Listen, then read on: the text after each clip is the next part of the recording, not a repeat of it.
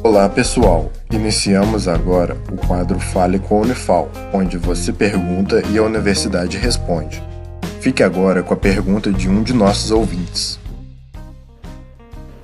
Sou o Matheus, aluno de graduação da Unifal, e eu lerei uma pergunta que chegou nas nossas redes sociais do projeto A Voz da Ciência sobre a Covid-19, que é a seguinte. É, o que eu devo fazer ao começar a ter sintomas comuns do Covid-19? Seguimos então a resposta. Oi, meu nome é Ana Carolina Guedes e sou médica generalista formada pela Universidade Federal de Alfenas.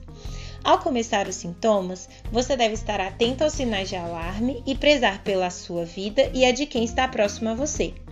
Se o seu caso é de uma síndrome gripal leve, com sintomas como tosse, dor de garganta, falta de ar, febre de início súbito com temperatura maior ou igual a 37,8 graus, dores musculares, dores articulares, dor de cabeça ou sintomas do trato gastrointestinal, você deve se direcionar à unidade de saúde básica da qual faz parte, para receber o suporte necessário ao estágio da doença em que se encontra. Lá serão tratados os sintomas e você será orientado quanto ao isolamento e também à notificação. Os casos graves são uma associação dos sintomas da síndrome gripal mais alguns dos sinais de alarme, tais como desconforto respiratório severo, cianose, sinais e sintomas de pressão baixa, piora de doenças já existentes, confusão ou letargia.